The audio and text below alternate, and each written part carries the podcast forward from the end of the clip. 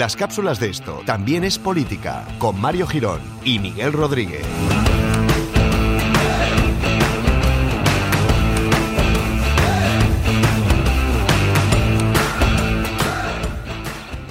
Es jueves, que para muchos son los nuevos viernes, pero para nosotros es el síntoma de que sale una nueva cápsula. De esto también es política, amigos, en las que os traemos conocimiento eh, en pequeñas gotas. Es como el sudor ese que te cae cuando estás corriendo, pues pequeño, eso, concentrado. ¿Qué tal, Miguel? Mm, hombre, bien, pero ya puedes haberlo comparado con algún perfume o algo, ¿no? un sudor ahí. El sudor mejor, porque implica trabajo, esfuerzo. Joder, qué metáforas tú. Bueno, vamos allá con la cápsula de hoy. Eh, es una pregunta que nos ha hecho llegar eh, María del Mar Arroyo. Y dice así: Influencia del neoliberalismo en la economía pública actual. Muere. Toma, toma, ¿eh? ¿Qué te Toma parece? tomate. Sí, sí, muy bien. Bueno, pues vamos a ver si conseguimos explicar algo. Es verdad que en los últimos tiempos se viene hablando mucho de que el neoliberalismo está ganando la batalla, el, neo- el neoliberalismo se ha hecho con la política, el poder financiero es neoliberal, etcétera, etcétera.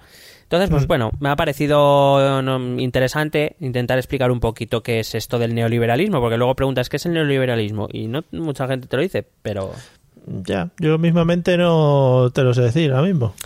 Bueno, pues para empezar, el concepto neoliberalismo, de hecho, es bastante impreciso, tanto en eh, economía como en ciencia política, eh, porque ha habido varias líneas de pensamiento que se han autodenominado eh, neoliberalismo incluso desde en los años 30. Yo supongo que cuando todo el mundo, en concreto nuestra oyente, eh, nos, nos habla de neoliberalismo, se referirá a la línea de pensamiento económico inaugurada por Hayek en los años 40 y sobre todo impulsada por eh, Milton Friedman y la Escuela de Chicago en los años 70, eh, que se pusieron en práctica durante los años 80, esto ya no sonarán más, en los gobiernos de Pinochet en Chile, de Ronald Reagan en Estados Unidos y y de Margaret Thatcher en Reino Unido. Sí. Bueno, por contar muy rápidamente, eh, tras la Segunda Guerra Mundial, los países optaron por modelos de economía social de mercado, que es, por ejemplo, lo que tenemos hoy en España. Es decir, son modelos con economía capitalista, pero con intervención del Estado. Eh, e iniciaron el camino de lo que hoy llamamos el estado del bienestar. Eh, evidentemente, esta influencia vino de lo que llamamos socialdemocracia. El objetivo era doble, mantener una economía capitalista, porque la economía capitalista había demostrado que había sido la única que había traído unas mejoras de las condiciones de vida material innegable. Es decir, eh, en la época del comunismo y la economía planificada, bueno, lo, más eh, generalizado era la pobreza. El capitalismo poco a poco es verdad que había conseguido una mejora de la vida material de la, de la población. Pero claro, eh, por el lado negativo tenía la crisis del 29, eh, con lo cual había que, eh, digamos, em, frenarla de alguna manera. Eh, entonces, eso es básicamente la, la economía social de mercado, es decir, una economía capitalista eh, que permite mejorar las vidas de, con- de las condiciones de vida material, pero que esté controlada por los poderes públicos. Y además, eh, como digo, en su momento pues servía de modelo diferenciador del, del, del bloque soviético. Sin embargo, eh, para muchos pensadores eh, tenía algunos efectos negativos. Primero que limitaba la libertad individual, es decir, el capitalismo, eh, el liberalismo económico propugnaba que, debía haber una libertad absoluta, mientras que en el momento que hay una intervención pública estatal que controla a esa economía, pues se limita la libertad individual los crecimientos no son tan fuertes como cuando el Estado no intervenía y los déficits públicos han crecido mucho desde la Segunda Guerra Mundial. Estas son las críticas que se le hace al sistema de la economía social de mercado. Eh, la Escuela de Chicago lanzó una doctrina basada en el criterio del mínimo vital. ¿Esto qué es? En contra de lo que llamaba, de lo que postulaba el liberalismo clásico, que decía el Estado no debe existir, básicamente, así resumido muy mucho, Sí. el, este neoliberalismo, nuevo liberalismo, lo que propugnaba es que el Estado sí debía existir. Pero debía existir para cumplir funciones mm, básicas. Que lo que tenía que hacer básicamente era eh, dar seguridad a todo el sistema económico. Es decir, sistemas de defensa, sistemas de orden público, sistemas de justicia y ese criterio del mínimo vital, es decir, algunos servicios públicos para aquellos más necesitados. ¿Por qué? ¿Porque eran muy caritativos? No. porque cuando la gente no tiene nada y se cabrea, la lía parda. Como estos neoliberales no quieren que la líen parda, pues dice, bueno, pues les creamos así unas cositas para que sobrevivan a ti y no se enfaden y así nuestro sistema es seguro. Para la economía, que no intervenga nada el sistema. Esto es el neoliberalismo a muy grandes rasgos. Claro. O sea, al final es eh, la capacidad que tienen las personas para poder no enriquecerse, sino realizar sus trabajos y tener ganancias, pero con un Estado que controle un poco y dé estabilidad a todo el tema, pero sin meterse en temas económicos. Claro, el Estado tiene que reducirse al mínimo imprescindible. Es decir, defensa contra amenazas exteriores, orden público para mantener el orden interior, justicia para cuando haya conflictos, principalmente pues eh, entre intereses, conflictos de interés, y ese esos servicios mínimos para esa población para que se callen, lo que viene a ser, para que se callen. Vale. Entonces, estas ideas que surgieron en los años 70 se pusieron en práctica primero en Chile, después en Estados Unidos y en Reino Unido. Y claro, eh, digamos, estos principios moldearon un poco los estados del bienestar e introdujeron algunos elementos de esta doctrina en la Europa continental. Pero al contrario de lo que muchos dicen, estos principios, que sí que es verdad que se han ido introduciendo poco a poco, como un goteo, no han deshecho el estado del bienestar, por mucho que, digan. Eh, de hecho, a día de hoy, por ejemplo, tenemos, eh, seguimos teniendo pensiones públicas, sistema de sanidad pública, por ejemplo, hablo de España, eh, educación pública, etcétera, etcétera. Entonces, Em, las atribuciones de los estados a día de hoy siguen siendo muy amplias. De hecho, muchos se siguen quejando amargamente de que, de que, sigue, de que los estados siguen teniendo un papel demasiado relevante en la economía.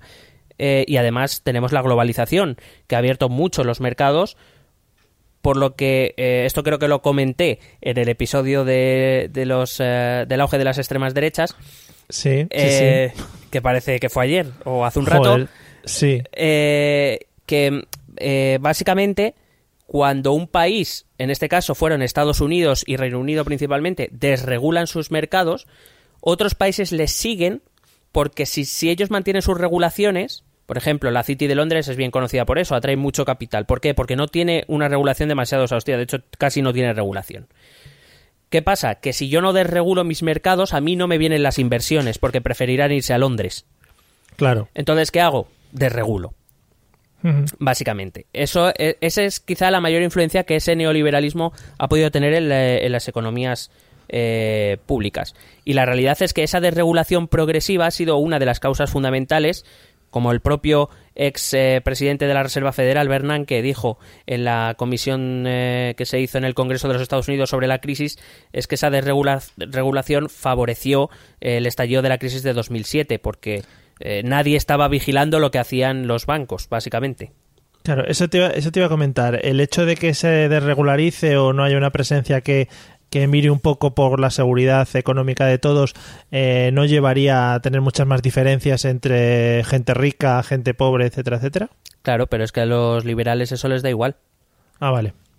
Quiero decir, el, ah, el, liberalismo no es un sistema que propugne eh, la equidad entre los ciudadanos. Eh, básicamente, por resumirlo muy mucho, habría que entrar en más detalles, pero viene a decir más o menos que quien es rico lo es porque se lo merece y quien es pobre lo es porque se lo merece.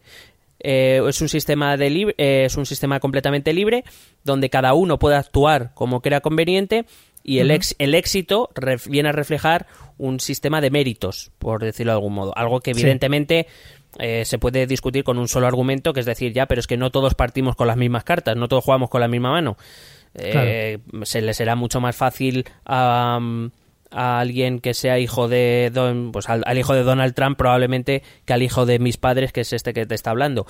Bueno, eh, el hijo de Donald Trump también tiene sus problemitas, ¿eh? Bueno, sí, tendrá sus problemitas porque no le habrán llegado todavía las nuevas vans o lo que tú quieras. Por ejemplo, por ejemplo. ¿eh? o sea que... El sistema liberal lo que viene a decir es que eh, el rico lo es porque, porque se lo merece y se lo ha ganado y porque ha sido más listo que los que no somos ricos. Viene a decir eso. Esto es muy, muy simplificado, ¿vale? O sea, antes, antes de las críticas feroces que nos llegan. Vale. Entonces, aparte a todo esto hay que añadir que ese neoliberalismo se hizo un poco más fuerte a partir de los años 90, porque claro, el capitalismo venció al comunismo. Mm. Eh, durante los años 80 Reagan introdujo estos principios neoliberales, que siguió George Bush padre, y que acabó con el año 89 la caída del muro, el 91 el fin de la URSS, es decir, el comunismo, que era la otra gran alternativa, cayó, por tanto, ese, ese capitalismo neoliberal que Estados Unidos puso en marcha fue, por decirlo de algún modo, fue visto como el que dio el golpe de gracia a la URSS, al comunismo. Entonces, es eso, ¿no? Es como esta, esta economía es la buena, es la que ha vencido. Entonces, eh, eh, aún así repito que la Europa continental, sin negar que este neoliberalismo ha tenido una creciente influencia, no ha deshecho los estados del bienestar y los, estados siguen teniendo una parte importante que decir en este tipo de economías. Entonces, para finalizar un poco con la cápsula, he traído básicamente los eh, postulados básicos del neoliberalismo, del neoliberalismo para que sepamos reconocerlos y que podamos Mm, reflexionar sobre realmente cuánto se cumplen en nuestro país o en la Unión Europea. Entonces, si te parece bien, ¿eh? que lo mismo. Sí, hombre, por supuesto. Estaba ansioso por oírlos. Vale. Bueno, primero, como te he dicho, la desregulación de los mercados. Los neoliberales entienden no solo que el Estado se hace cargos de servicios que debería cubrir el mercado sin su intervención, sino que además pone trabas, el Estado pone trabas a aquellos sectores que sí dependen del mercado, porque pone regulaciones, porque pone normas, etcétera. Por tanto, manipula la competencia que para ellos, repito, los neoliberales y los liberales clásicos, la competencia es la mejor forma de mercado. Es decir, solo el, lo mejor será lo que sobreviva en el mercado, es lo que vienen a decir. Entonces, es cierto que esta medida sí que se ha extendido enormemente por el mundo capitalista, sobre todo en el sector financiero, repito, eh, debido al avance de las nuevas tecnologías principalmente. Es decir, ahora un japonés puede negociar con un alemán de forma muy fácil, cosa que antes no, no, podían. Y, debido también a la globalización. Eh, pero claro, es, es uno de los efectos colaterales, eh, por ejemplo, uno de los efectos colaterales de esta medida han sido los paraísos fiscales. Donde uno puede llevarse todo el dinero eh, debido a que como no hay regulación, pues yo meto mi dinero, venga de donde venga, que puede venir de algo muy legítimo o de la venta de droga, por ejemplo. Por ejemplo, por poner un ejemplo que, no sé, habremos escuchado. Sí. Entonces, em, claro, eh, el problema es que al no verlo, por ejemplo, ya te digo, Bernanke decía que, que, claro, el que el hecho de que no hubiera nadie vigilando, pues ha traído lo que ha traído. Segundo principio, la privatización de servicios públicos. Es decir, por la misma razón que he comentado hace un momento, el Estado debe deshacerse de algunos servicios que se prestarían mejor y más baratos si se abriesen a la competencia privada. Por ejemplo, en, Estados Unidos y en Reino Unido, esta norma, como digo, se aplicó de forma bastante acentuada. En la Europa continental se hizo pero no tan, tan, tan eh, profundamente. Por ejemplo, aquí, eh, aquí en España, por ejemplo, lo llevó a cabo Aznar cuando, por ejemplo, privatizó cosas como Telefónica o Tabacalera.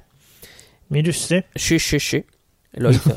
Eh, pero es verdad que en la Europa continental el Estado sigue manteniendo muchos servicios públicos que no están privatizados. Pues te he dicho antes, pensiones, los seguros de desempleo, por ejemplo, etcétera. O o, algunos, servicios que perdón, algunos servicios que sí que es verdad que habiendo sido privatizados lo han sido parcialmente. Podemos hablar de la sanidad, podemos hablar, por ejemplo, de la educación con el sistema de los de los conciertos educativos. Claro, la idea sería, yo puedo pagar por, por ejemplo, poniendo la sanidad como ejemplo, yo puedo pagar por una sanidad eh, mejor si esa sanidad fuese privada y, no y, no, y no tuviese yo que pagar por la sanidad de todos. O sea, yo pago por la mía, me permito una buena y no quiero dar dinero para la sanidad de todos en general, ¿no? Pero entonces estás atentando contra el principio de equidad que normalmente ha gobernado en, las, en los estados eh, influidos por la socialdemocracia en la Europa continental. Claro, pero por eso te digo que esa sería la idea que ah, buscan. No, no, la idea que ah, buscan es que ah. cada uno se lo pague si puede. Por eso, por eso. No, no, eh, y si tú no puedes, pues uno menos. Eh, claro que al final la sanidad la estamos pagando entre todos. Dice, yo pago por la mía y que sea mejor que... Exacto. De hecho, Estados Unidos es un gran ejemplo de ello. Sí, sí, sí. Ahora que van a volver a quitar Obamacare. Eh, bueno, la tercera sería la reducción del gasto público, que vendría explicado y razonado por todo lo que hemos dicho ya. Es decir, la diferencia entre Estados Unidos eh, Reino Unido y América Latina en muchos casos es grande con la Europa continental, donde el gasto que nosotros llamamos social es el más importante, lo que no, lo que no quita que se haya reducido, eh, que se haya visto reducido en la última década de forma notable, sobre todo a raíz de la crisis. Evidentemente la reducción del gasto social incide en la desigualdad, pero como te he dicho, a los, a los neoliberales eso les da bastante igual. Así que... Eh, y el último sería una reducción de impuestos, que este es el gran caballo de batalla de los neoliberales, eh, porque la teoría dice que a menos impuestos, más dinero nos queda a los ciudadanos y por tanto más eh, capacidad tendremos de acceder a los bienes y servicios que el mercado nos ofrece. Eso, Esa es su teoría. Claro, sin embargo, es verdad que tanto los gobiernos socialdemócratas europeos como los conservadores siempre mantuvieron un nivel de impuestos eh, muy superior, por ejemplo, a los que había en Reino Unido o en Estados Unidos, porque tenían que sostener más servicios públicos. Y de hecho, eh, incluso en Estados Unidos, cuando accedieron los demócratas al poder con Bill Clinton o, los eh, británicos cuando accedieron los laboristas con Tony Blair, no rebajaron impuestos tampoco. O sea, también porque ellos han mantenido un gasto militar alto, etcétera. siempre hay muchas cosas de las que se pueden tirar. Cuanto más impuestos tenga un gobierno a disposición, mucho mejor, ¿no? Mm, sí supongo. Y, por ejemplo, en América Latina, por dar un dato, esto eh, lo hicieron, evidentemente, lo hicieron los, las dictaduras militares de las que hablamos ya en su momento, eh, que evidentemente tenían que mantener un nivel de gasto militar alto y, por tanto, subir los impuestos. Es verdad que el neoliberalismo lo que todavía no ha conseguido ha sido bajar los impuestos a un nivel que, para, que ellos consideren aceptable, que para ellos eso debería ser para pagar al ejército, un ejército que les defienda, una policía que les defienda, algunos jueces que dicten sentencias y ya, y fuera. Y a correr. Y a correr. Cada uno por su lado. Entonces no sé si, si me he explicado correctamente. Te has explicado muy bien y además me ha quedado muy claro porque era un concepto que oigo mucho y que no tenía yo muy claro. Evidentemente, como has dicho al principio, a grandes rasgos y aquí podríamos estarnos horas y horas. Bueno, y, Conmigo no, o sea, yo me iría si te quieres quedar tú horas y horas, ¿sabes? Mm, hombre, yo si, hombre, si me dejas un poco de agua y eso puedo seguir, si no ya voy, voy necesitando líquido pan y agua, muy bonito. Pues nada, ha quedado muy claro y espero que a María del Mar le haya quedado también claro. Se llama María del Mar, ¿no? Correcto. Sí. Joder, cómo me la he jugado. ¡Jugón! y hubiera quedado muy bien si no hubiera dudado en esta, en esta segunda parte. sí, y si en el siguiente comentario también. Vale, pues nada amigos, nos vemos en el próximo episodio. Oye Miguel, en el próximo eh, vuelvo a los estudios centrales, ¿eh? Toma, bueno, pues nada, aquí te voy haciendo tu, te voy poniendo tu silla favorita, tus vistas favoritas. Voy a llamar al público para que venga otra vez a vernos. Por favor, me encantaría ese público de cero personas. Amigos, nos vemos en el próximo episodio. Un saludo. Besete.